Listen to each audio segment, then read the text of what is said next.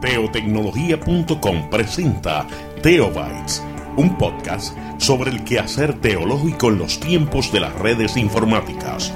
Teobytes. El tema de la misión de Dios adquirió relieve e importancia en el siglo XX. Tanto en círculos ecuménicos como en círculos evangélicos hubo un marcado énfasis en el concepto. La acción de Dios en la historia y la consecuente interpretación de la salvación en la historia fue parte del debate. Hubo en consenso que la misión de Dios es iniciativa divina, entendida como la propia manifestación del Dios Trino y su relación con el mundo. La misión de Dios podría tener alguna relación con el mundo digital. Hoy en Teobytes. Busque una taza de café, de té o de chocolate y siéntese a la mesa con nosotros porque este tema será de gran bendición para su vida y la de su iglesia. Saludos y bendiciones. Les habla Jesús Rodríguez Cortés y les doy la bienvenida a esta edición de Teo Vice. Nos acompaña el doctor Carmelo Álvarez Santos para dialogar sobre la misión de Dios en un contexto global particularmente desde la perspectiva tecnológica. Carmelo es ministro ordenado de la Iglesia Cristiana Discípulos de Cristo en Puerto Rico. Ha ocupado múltiples posiciones al nivel local e internacional como pastor, misionero y profesor. También ha escrito una infinidad de libros sobre el tema de la misión, liturgia, movimiento pentecostal en América Latina adoración cristiana y el tema de la unidad cristiana. Carmelo posee una maestría en divinidad del Seminario Evangélico de Puerto Rico y un doctorado en historia del cristianismo de la Universidad Libre de Holanda. Pero sobre todas las cosas, Carmelo ama al Señor y le sirve con amor y pasión en toda encomienda que cae en sus manos. Carmelo es consejero, es amigo, hermano, Carmelo es curioso, estudioso, maestro de vocación. Él es historiador, muy ameno y muy amoroso. Carmelo, bienvenido a Teobytes. Muchas gracias, Jesús, por esta invitación que me alegra y me enorgullece. Y extendiendo una palabra afectuosa y de saludo a las personas que nos están eh, en este momento viendo y comunicándose a través de este tremendo programa que estamos ah, compartiendo. Para mí, eh, el trabajo que he realizado por más de 40 años en el tema que se está tratando hoy, eh, me indica que muchas personas, y las conozco en las iglesias y las he visto y he hablado con ellas en eh, los aviones, en los aeropuertos y gente que incluso eh, a través de Skype ha intentado comunicarse conmigo sobre temas que les preocupan, particularmente desde las iglesias locales en América Latina. Tengo una buena audiencia de más de mil personas en Facebook y eso me ha dado un ámbito de eh, poder compartir. Así que no me es extraño el intento de esta comunicación y me alegra mucho que podamos compartir de esta manera. Qué bueno, quien te está escuchando se sienta con nosotros en este momento de forma virtual y participa de este diálogo que vamos a tener. Carmelo, ¿cómo podríamos definir la misión de Dios? Eh, la misión de Dios es un tema que ha estado presente en el pensamiento cristiano desde siempre. E incluso en esta época digital, en lo que llamamos en la era globalizada, el mundo globalizado, se ha vuelto muy prominente la pregunta, porque eh, algunos de los que están compartiendo con nosotros recordarán, aunque no sean miembros de iglesia, pero sí están conectados por las redes, recordarán que hay mucho comentario religioso en las redes y que hay mucho comentario que tiene que ver con quién es Dios y la espiritualidad. Pero cuando hablamos de la misión de Dios, lo que intentamos es saber cómo Dios actúa en nuestra sociedad, en la historia, en la vida de la gente, aunque no se congregue en un templo. Y esto es importante porque yo mismo en mi trabajo he ido notando cómo la gente más y más se interesa por el tema de la espiritualidad y de Dios. Dicen algunos expertos, eh, y he leído varios libros recientemente, hablan del retorno de la religión. El otro día me compré un librito allí en Chicago, donde yo vivo, eh, en una librería, Barnes Noble, eh, God is back. Dios ha retornado. Y hay un teólogo, José María Mardones, en España, que ha escrito un libro con una pregunta, el retorno de Dios. Es decir, este tema de la misión de Dios ahora se ha expandido a un interés muy grande de gente que no necesariamente, para decirlo de alguna manera, son del de, eh, cristianismo institucional o de la iglesia o de cualquier otra expresión religiosa organizada. Sin embargo, ha cobrado actualidad saber cómo Dios actúa en la historia y en la sociedad. ¿Cómo se contextualiza la misión de Dios en Latinoamérica y en el Caribe? Mira, la contextualización eh, en América Latina implica, por un lado, tomar en serio desde dónde Dios nos habla. Un gran amigo querido mío, el doctor José Miguel Bonito, decía, toda contextualización pasa por la fuente principal para nosotros en la iglesia y en el mundo, que es la Biblia. En segundo lugar, pasa por los indicadores sociales. Es importante en este momento que hablar de contextualización tiene que ver con los indicadores. Eso que nos dice la economía, lo que nos dice la ecología, lo que nos dice la antropología, que a veces no hemos incorporado suficientemente en el pensamiento de la iglesia, si ha estado presente en el pensamiento de la iglesia. Y por lo tanto, contextualización es una palabra que nos renueva y nos abre la puerta a saber que la actuación de Dios en esta era global y en el mundo computarizado, eh, en la era de informática tecnotrónica, nos permite aún saber más y más de la cultura planetaria, de qué pasa en las sociedades, lo bueno, lo malo y lo feo, inmersos en ese tipo de ambiente que nos permite saber más y saber mejor, como yo le digo a mis estudiantes, en, en el salón de clase, y se lo digo ahora a los que comparten con nosotros. ¿Podrías abundar un poco más sobre lo bueno, lo malo y lo feo en ese contexto? Sí, eh, hay cosas que a veces nosotros y nosotras en la vida cotidiana y esto me ha servido mucho en los últimos veintitantos años a mí, eh, al conectarme por las redes y estar ah, leyendo cosas por las redes. No solamente de algo que debemos utilizar, que es el sentido común, pero también el uso del buen sentido.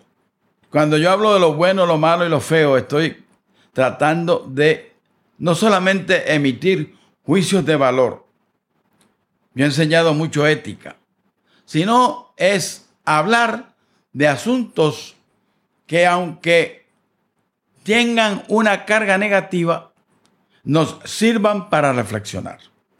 Hay cosas muy negativas que las tenemos que convertir en datos, en marco de referencia que nos permita avanzar, distinguir, revalorar. Entonces, lo bueno se reafirma. Por ejemplo, en lo ético. Lo malo se desecha, se echa al lado, se aprende de él o de ello y se echa al lado. Y lo feo, yo lo utilizo tratando de ver que hay cosas que no nos salen bien. Y a pesar de que no nos salen bien, las tenemos que usar de marco de referencia. Eh, yo tengo amigos pintores que dicen que hay cuadros que hay que desecharlos, a pesar de que se ha gastado tiempo, que se ha gastado pintura, que se ha gastado tela. Salió feo. Y sin embargo, de esa fealdad se aprendió. Es para avanzar, tomar el dato, ubicarlo. En las redes podemos aprender mucho. Yo una de las cosas que me da ganas de reír, a veces hay unos chistes que no me gustan, hay unas referencias que no me gustan, pero aún eso lo puedo medir aunque yo no comparta totalmente eh, la referencia a eso que me parece feo, sin embargo me detengo a pensar y me ayuda. Las redes informáticas tienden a tener esta imagen negativa porque es que son hostiles por naturaleza. La naturaleza de la red es hostil. Y mi pregunta iría dirigida a, en medio de este panorama mundial y de este avance tecnológico sin precedentes, ¿se puede contextualizar la misión de Dios en esa perspectiva de redes informáticas? Y desde tu perspectiva, ¿cómo? Mira, para mí uno de los referentes, y, se, lo, se lo hago señalar también a las personas que están aquí alrededor de nosotros tomando café, es que las redes sociales te permiten, y yo tengo el caso de África, donde tengo muchos amigos y amigas que están en la iglesia y otros que no están en la iglesia. Fíjate lo que voy a decir ahora. Ha habido un racismo estructural ha habido un racismo eh, que se afirma mucho y en las redes a veces hemos tenido que combatirlo. Afortunadamente creo que hay mayores críticas y referencias para avanzar en lo que es el racismo y África nos sirve de un buen referente.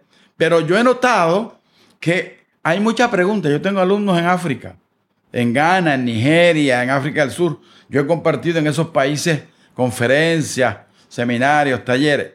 Y una de las cosas que me alegra en las redes es que la gente comparte su situación. Y mucha gente se atreve a compartir la situación de su gente, de su propia nación. En Nigeria tengo algunas amigas que están trabajando con el tema de eh, la poscolonialidad. Es decir, cómo leer la Biblia desde la, la perspectiva poscolonial. Y han encontrado una gran riqueza que critica la, la, lectura tradicional que se ha hecho de la Biblia, que incluso ha intentado en círculos europeos, sobre todo en norteamericanos, justificar con la Biblia el racismo, la esclavitud, la opresión, la marginación, el prejuicio contra la mujer y su papel en la sociedad. Sin embargo, ahora cuando se levantan los temas, no se pueden evadir. Y eso me gusta en las redes sociales. Me gusta mucho cuando eh, feministas militantes se refieren a temas de la misión cristiana, el papel de la mujer en la iglesia, en la sociedad, en la historia, en las universidades, en la escuela, con su voz. Eso me interesa mucho, su propia voz. Y las redes sociales ha elevado esa discusión. Y a veces, nosotros lo hemos experimentado en varios lugares de América Latina, cuando, por ejemplo, se discute la teoría de género, hay gente que se monta en una discusión sin saber de qué se trata. Entonces las redes sociales, yo conozco líderes, no voy a, decir sus nombres, que se han tenido que avergonzar en las redes sociales, que es una, una red más amplia, de lo poco que saben y lo ignorantes que son sobre temas que ahora en las redes son mucho más comunes. Entonces las redes nos pueden ayudar a reconocer con humildad que no sabemos y también empujarnos a quitarnos las gringolas y los prejuicios que por tanto años hemos cargado. En ese medio, y conforme a nuestra misión en la misión de Dios, ¿cuáles serían los desafíos para la iglesia? Mira, nosotros en nuestras iglesias enfatizamos mucho, sobre todo en el protestantismo evangélico del último siglo y medio, con el movimiento misionero moderno, la salvación personal.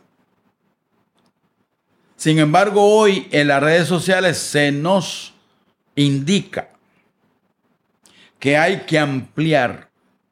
Si vamos a hablar de lo que algunos de nosotros llamamos la integralidad en la misión, ¿qué significa eso? Bueno, que solamente no podemos hablar de, de salvación personal. Hay que hablar de la economía, hay que hablar de la ecología, hay que hablar de la conducta humana, la psicología, hay que hablar de los modelos familiares, hay que hablar de la sexualidad.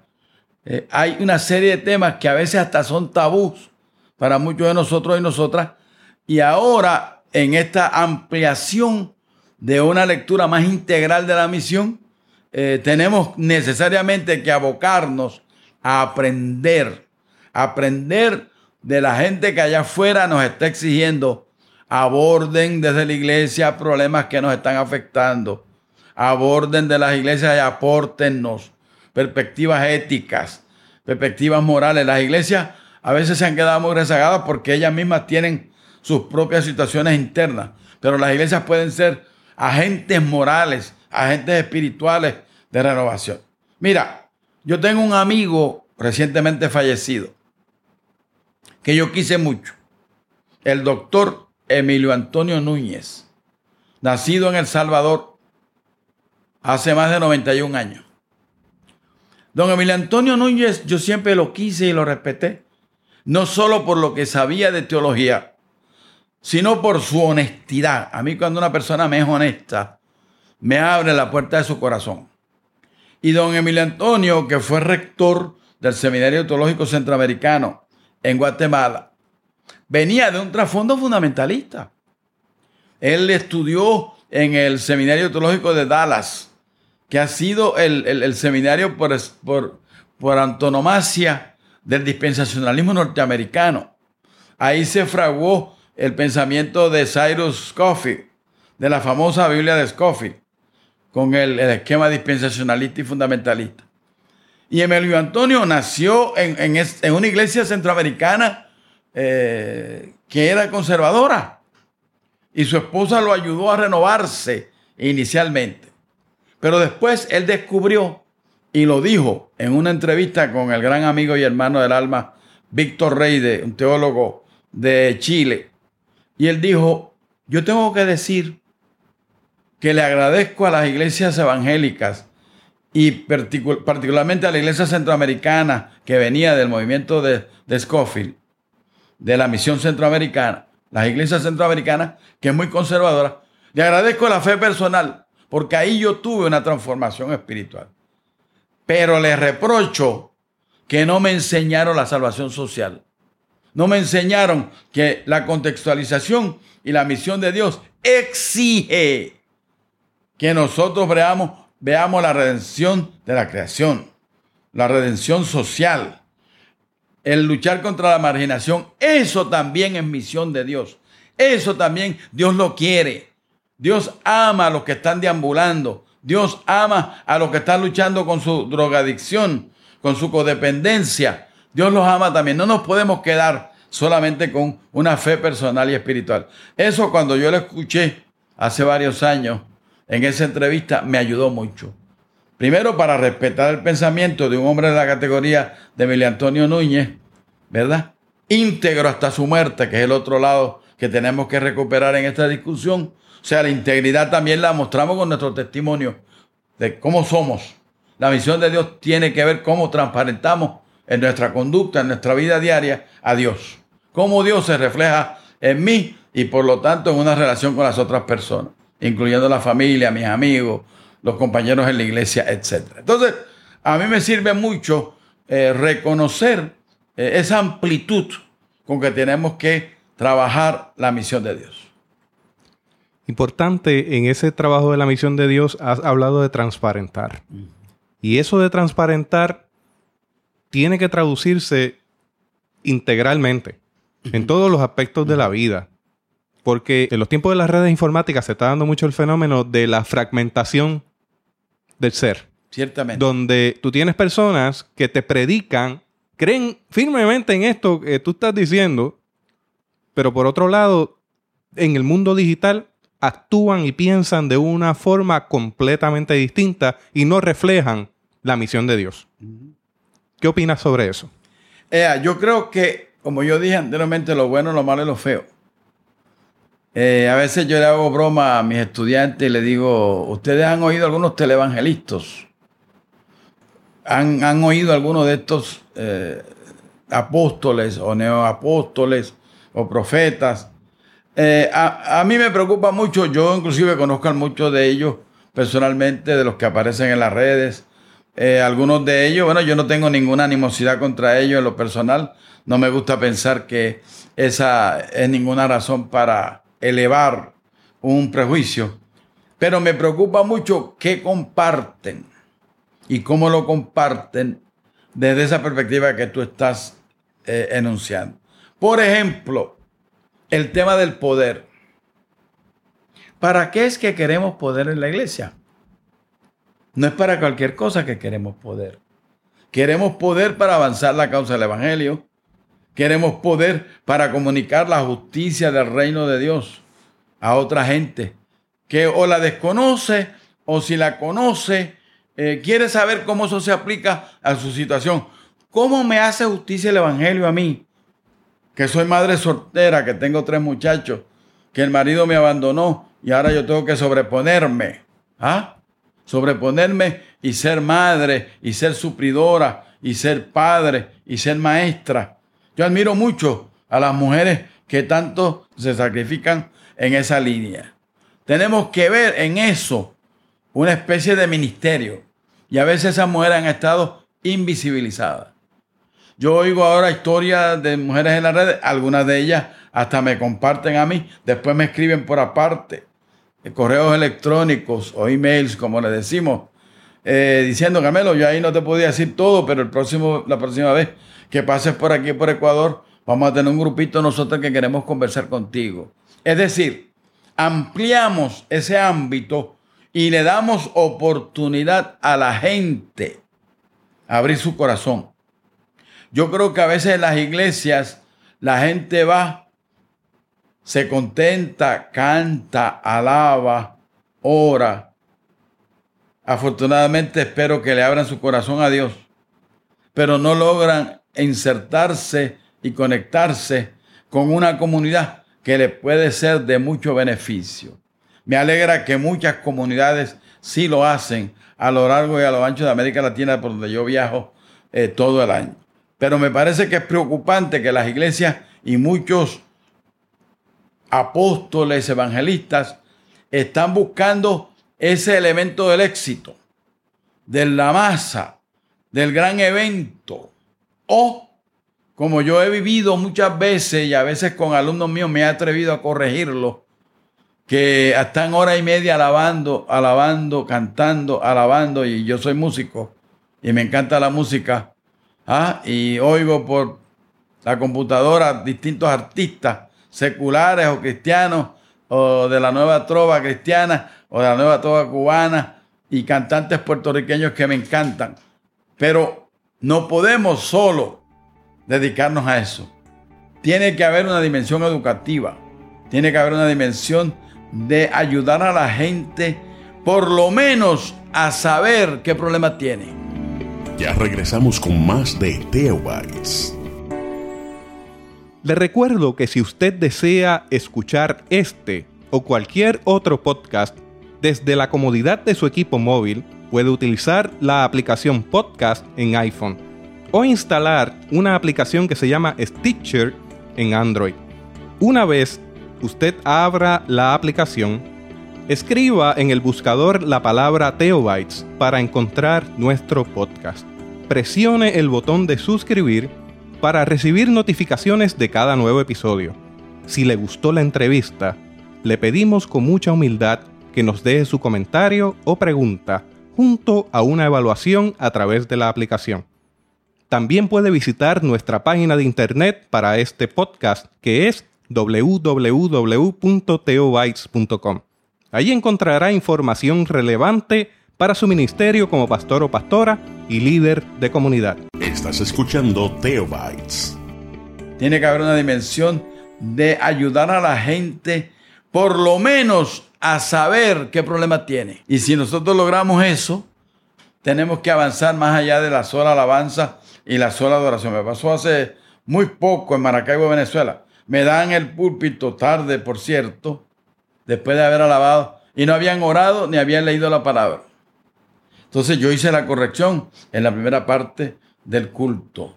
A la misma vez, a mí me ha gustado y me parece que es importante conversar con la gente en los aeropuertos, en los aviones, sin andar ni buscando si han pecado o no sin andar de chismosos a ver cómo nosotros calificamos en qué estado están. Y él, he tenido una recepción muy buena con los jóvenes. Y alguna gente me dice, oiga, pero usted es un pastor distinto. Usted no está jugando. No, yo no estoy jugándote en este momento. Yo te estoy escuchando.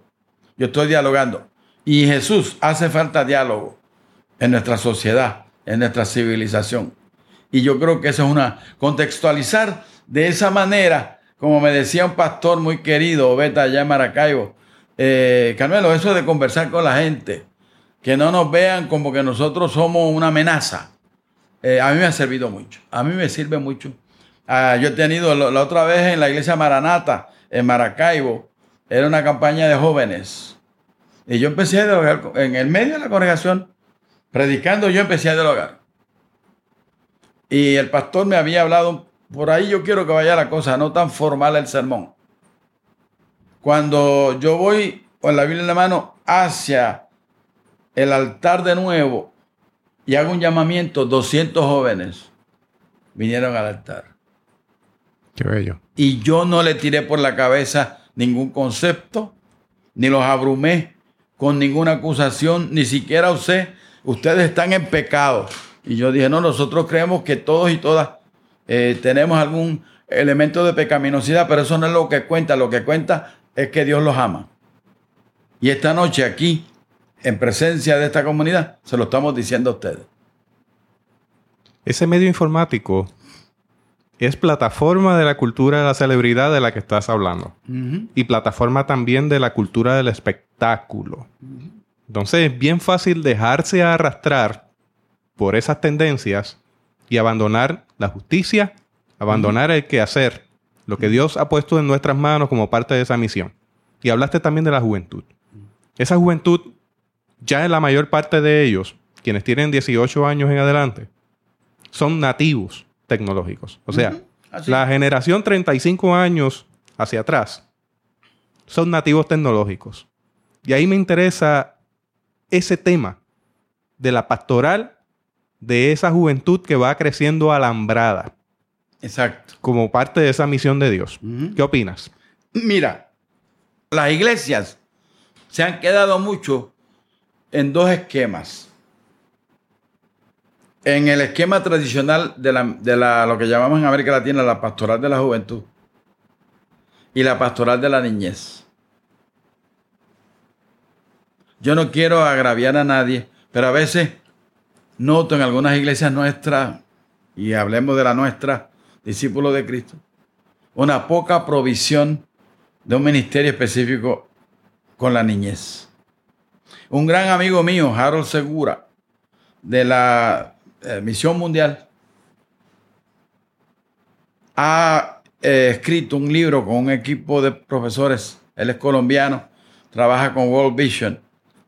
Y esa visión mundial ha puesto un programa en que ellos están produciendo materiales, libros, y acaba de salir un libro sobre el equipamiento de líderes para trabajar con la niñez una pastoral de la niñez. La otra dimensión es la pastoral de la juventud. Hubo un movimiento renovador en América Latina que a raíz del Vaticano II, de 1962 al 65, tomó mucha prominencia, pero se ha estancado. Y ahora uno de los desafíos más grandes que tenemos en las iglesias, y la Iglesia Católica también lo está sufriendo, es cómo recuperar un espacio legítimo de conversación, de diálogo con la juventud. A veces me da la impresión que por no tener entrenamiento y no tener algún tipo de interés, alguna intencionalidad, sobre todo con la juventud, y una ignorancia supina del tema de la sexualidad. Hace cuatro años el obispo presidente de la Unión Evangélica pentecostal venezolana, que es una iglesia ecuménica, pentecostal, muy distinta. Me dice, Carmelo, tú has tenido mucha experiencia a través del Consejo Latinoamericano de Iglesias, visitas en África, en Filipinas, en otro lado. Yo quiero eh, en las convenciones de aquí en adelante iniciar unas pastorales que ya las tenemos de alguna manera implícita, pero las queremos hacer mucho más visibles, que es la pastoral indígena y contra toda discriminación, que ha sido un éxito, porque esa iglesia tiene pastores y miembros, hermanos y hermanas, que son guayú, son de la etnia guayú. si queremos hecho un énfasis en la pastoral indígena. Tenemos congregaciones afro-venezolanas. Qué bien. Y hay una pastoral afro-venezolana. En julio del año pasado tuvimos una consulta sobre el tema del racismo, el papel de la cultura afro en la iglesia y en la sociedad y el aporte que puede hacer a la cultura. Y el tercer tema, exactamente, la pastoral de la juventud. Y descubrimos que en esa iglesia el 60% de la membresía está entre los 15 y los 35 años en las congregaciones. Quiere decir que la pastoral de la juventud debe cobrar un lugar prominente. Entonces, ¿qué hicimos? En un proceso de cinco años, reestructuramos la Iglesia Nacional. Y en este momento, cuando se van a elegir lo que llamamos ahora en la Unión Evangélica las pastorales locales, hay que elegir una pastoral de la juventud. Y hay que elegir de la indígena y del afro y de las damas, las mujeres. Es decir, expandir el concepto pastoral para toda la comunidad y para todos los sectores que a veces están invisibilizados. Y es considerar su cultura y es considerar sus medios de comunicación. Ahora, el pastor que no sabe de ese tema, o la pastora que tenga ya un criterio formado sobre temas de sexualidad y no sepa cómo montarse con destreza, con información y con una buena actitud, sin mezclar desde el principio lo que ella o él crean como valores que hay que aplicar, sin escuchar el diálogo, ¿por qué? Porque la juventud tiene sus inquietudes, tiene sus problemáticas, hay que escucharlos antes de juzgarlos. Entonces, por lo tanto, me parece que hablar de contextualización hoy expande ese ámbito y voy a decirlo así, teológica y culturalmente, eleva las voces y eleva el diapasón, el volumen, para que las voces sean escuchadas en la iglesia. Estamos viviendo un tiempo de crisis, crisis social. Hace algún tiempo te escuché hablando de crisis social, que no es única de Puerto Rico, a nivel político, a nivel social, a nivel económico. Esto es algo más generalizado. Ciertamente. Y yo quisiera escuchar una palabra de esperanza. Me, encantó la imagen del Kairos. Sí. Que nos explicaste en aquella ocasión. Compártela con nosotros. Kairos es una palabra riquísima que dice del tiempo propicio de Dios. Viene de una imagen griega, el origen de la palabra en el griego clásico, que el kairos es el tiempo en que uno está esperando una bendición, está esperando una iluminación, está esperando algo distinto, diferente, que quiebre el pesimismo.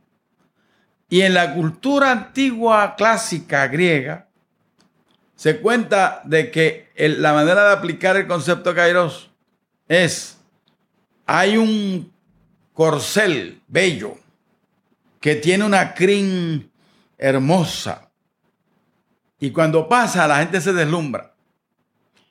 Pero la aplicación de la palabra kairos en esa cultura clásica y después, cuando Pablo lo usó y los otros apóstoles escribiendo el Nuevo Testamento, aplicándola como ese momento propicio de Dios. La palabra entonces nos comunica, nos amplía, nos profundiza en la idea de que uno nunca sabe en la cultura clásica griega cuándo va a pasar el corcel. Y como uno no sabe exactamente cómo va a pasar el corcel y cuándo, tiene que estar pendiente.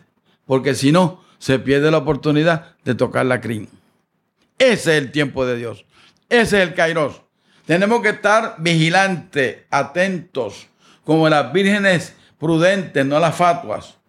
Porque el tiempo no lo sabemos exactamente, pero tenemos que estar con las lámparas encendidas y tenemos que estar vigilantes de tocar esa crin que a mí, se me ocurre en este momento pensar, es tocar aquello que viene de Dios. Y lo que va a dar un elemento transformador en lo que yo he llamado en esta ponencia que tú analizaste, la transición a la esperanza. Ese es también un signo del Kairos. Yo tengo un amigo que es oncólogo. No es pastor ordenado. Ahora está jubilado. Acaba de cumplir 90 años. El doctor Modesto Rivero de la Iglesia Presbiteriana de Venezuela. Lo conocí hace muchos años. Cuatro de sus hijos fueron estudiantes míos en el seminario bíblico en Costa Rica. Y una vez, y espero que la gente me entienda esto que estoy diciendo, sobre todo los hermanos y las hermanas de la iglesia, pero le va a ayudar a los amigos y amigas que están tomando café y quieren saber más de la fe cristiana. Busque la taza de café, que esto se pone bueno. El café es extraordinario. Y fíjese, me dice Modesto, Carmelo, yo voy a escribir un libro como laico presbiteriano, porque a mí me preocupa algo.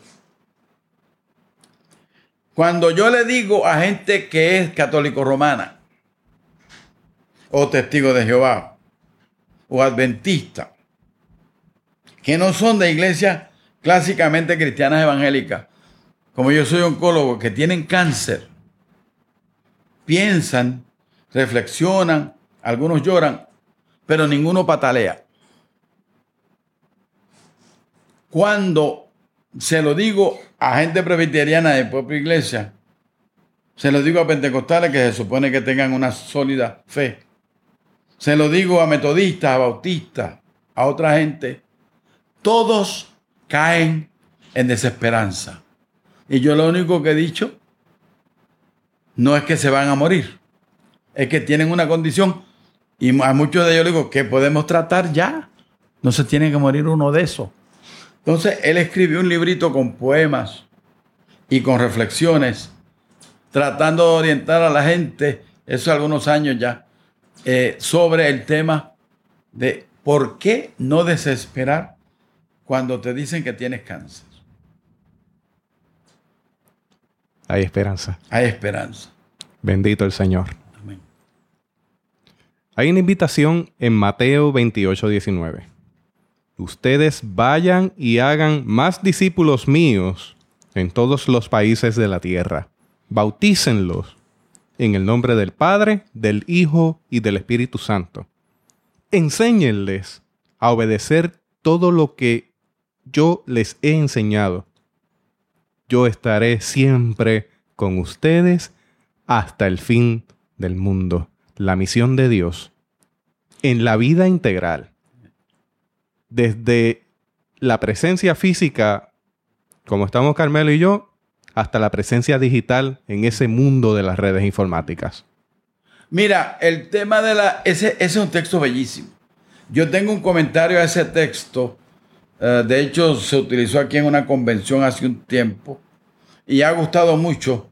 Se sacó en un pequeño cuadernito eh, para el Consejo Latinoamericano de Iglesia y estoy trabajando eh, sobre la cuestión del discipulado y la misión de la iglesia. parte de estos temas que ha hecho el capítulo 8 y lo que compartí en esta convención es para un libro que yo estoy trabajando. Entonces, fíjate, discipulado. Jesús inicialmente llama a la gente no a ir a la iglesia, los llama a ser discípulos de discípulos. Qué bien. Eso a mí desde que yo era niño me conmovió. El hecho de que llama a la gente a una comunidad de discípulos y discípulas.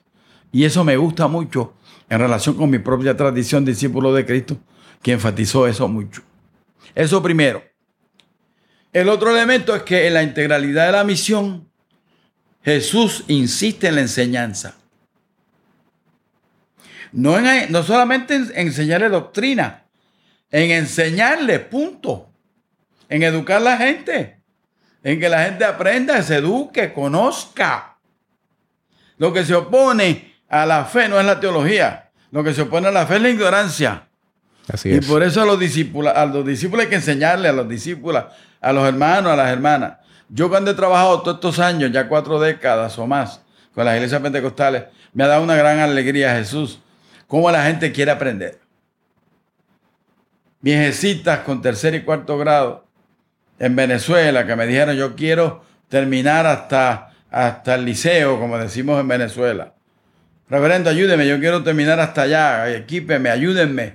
Yo no sabía leer y aprendí a leer leyendo la Biblia. Y ahí fue que primeramente me disipulé en la iglesia.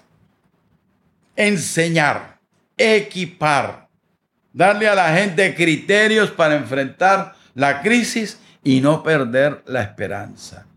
No sumirse en, una, en un pensamiento pesimista, derrotista, cínico. Porque mucha gente aún en nuestra iglesia a veces que se vuelven, se vuelven cínicos. eso no, eso no va a resolver nada. No pasa nada. En esta crisis en Puerto Rico, sí tenemos que aportar ese criterio de esperanza. Es una transición a la esperanza. Si estamos metidos en una crisis económica, social, política, antropológica, está la dignidad en juego, está nuestra ética en juego como pueblo, nuestra identidad como pueblo. Pues entonces si somos creyentes, si le creemos a Dios, entonces animemos la esperanza. Que no caiga la fe, que no caiga la esperanza, un cántico que yo aprendí en las comunidades creyentes en Venezuela. Que no caiga la fe, que no caiga la esperanza. Animar la esperanza. Carmelo, yo quisiera que compartieras unas palabras finales. Y esas palabras finales se traducen en recomendaciones que tú podrías tener para pastores, pastoras y líderes laicos que quieren caminar en la misión de Dios en los tiempos de las redes informáticas? Mira, a principios del siglo XX, allá por 1916, un teólogo extraordinario protestante que era pastorcito en una comunidad en Suiza, el doctor Karl Barth, que lo traduciríamos Carlos Barth, B-A-R-T-H, muy conocido en todos los ámbitos cristianos, incluyendo la iglesia católica. De ser pastorcito en una iglesita allá, en un poblado pequeño, Bart se convirtió en un gran teólogo, pero un teólogo pastoral. Él nunca dejó la dimensión pastoral de la teología. Y él escribió un comentario en la epístola a los romanos, diciendo, estamos en tiempos de crisis. El comentario de los romanos se ha vuelto histórico, clásico. Yo cada vez que puedo lo vuelvo a leer y aprendo. Pero Barth insistió en dos cosas. En lo que yo llamaría la difícil sencillez del Evangelio. Un periodista, cuando él visitó por única vez en 1967 los Estados Unidos, como cargaba con esa fama ese era el gran teólogo. Fue a Princeton, fue a, entonces saliendo de una conferencia a un periodista se le ocurre preguntar, ¿y qué es lo más importante en su teología y en su pensamiento en cuanto a la fe? En cuanto al cristianismo, ¿qué le? Creía que le iba a dar un pensamiento bien profundo. Y empezó con un cántico que a nosotros nos enseñaron siempre en la escuela bíblica dominical. Cristo me ama, bien lo sé. Su palabra me hace ver que los niños son de aquel y Él es nuestro amigo fiel. Cristo me ama, Cristo me ama. Y Dios, eso es todo, eso es todo. Si nosotros no aprendemos eh, en lo más profundo de nuestro pensamiento y en lo más sencillo de nuestro pensamiento, eso que yo ahora llamo la difícil sencillez del Evangelio, es sencillo pero es profundo. Es retador. Es ético. Y entonces Calvar dijo otra cosa. No se puede predicar el Evangelio si uno no tiene la Biblia en una mano y el periódico en la otra. El reto mío a los pastores y a las pastoras, y yo me convencí de eso con las iglesias. No, no, no fui a ningún curso de computación, ni de redes, ni que me dieran una, una, conferencia de, de, las virtudes filosóficas de la computación, sino que me, me percaté que hacía falta tener esa tecnología eh, a nuestro lado, porque esa es una herramienta importante para compartir nuestra fe. Entonces, de la misma manera que Bart decía, el, el periódico Lo cual quería decir, hay que estar enterado de lo que pasa. Hoy yo digo, la computación, la comunicación en las redes sociales, los datos que nos da, fíjate tú mismo que eres un experto, qué bendición para nosotros los predicadores. Estoy trabajando y de momento digo, déjame repasar a ver qué dice la Biblia sobre testigos. Pa, ahí tienes una herramienta. ¿Te das cuenta? Es una herramienta bien útil para los laicos, para los pastores, para los que dirigen devocionales, para los que dirigen programas de juventud. Entonces, no desaprovechar las redes sociales en lo que tiene de valioso para aportarnos en nuestra vida religiosa, en nuestra vida espiritual, social, con una comunicación extraordinaria. Y hay este otro elemento en mi cabeza. La computación es el equivalente hoy a lo que pasó en el siglo XVI con la imprenta. La gran bendición que tuvo Martín Lutero y después Juan Calvino y Zwinglio y los demás reformadores es que la revolución de la imprenta socializó el pensamiento. Eso fue una audacia. Una audacia. Pero es equivalente a lo que pasó con la computadora en nuestro siglo y medio que llevamos. Entonces yo creo que es importante que se nos quite este miedo. Hay un miedo técnico, alguna generación eh, que el cerebro nos colocaron en el, en el modo tradicional. Y yo lo voy a terminar así con mi sugerencia.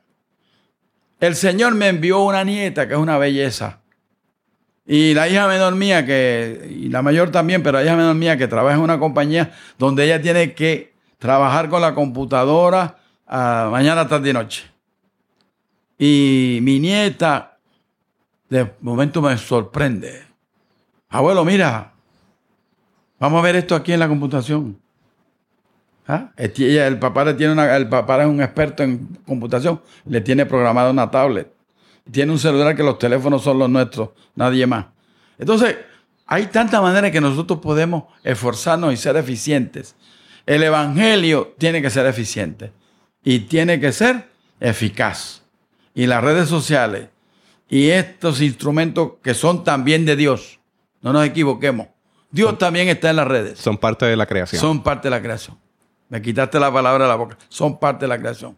Que el Señor nos bendiga en abrir nuestros oídos, nuestros ojos, nuestros sentimientos y dejar de asustarnos. Y como decía mi amigo querido Rubén Alves, el asombro lo tenemos que utilizar para que Dios nos hable. Yo quisiera que compartieras con nosotros una dirección de correo electrónico o si tienes presencia en las redes sociales, cuál sería el perfil para encontrarte y comunicarnos contigo en caso de que tengamos alguna pregunta o querramos de alguna manera acercarnos un poco más. En este momento yo tengo mi correo electrónico, email, Carmelo y Raquel, así, en minúscula, lowercase, como decimos, arroba comcast.net.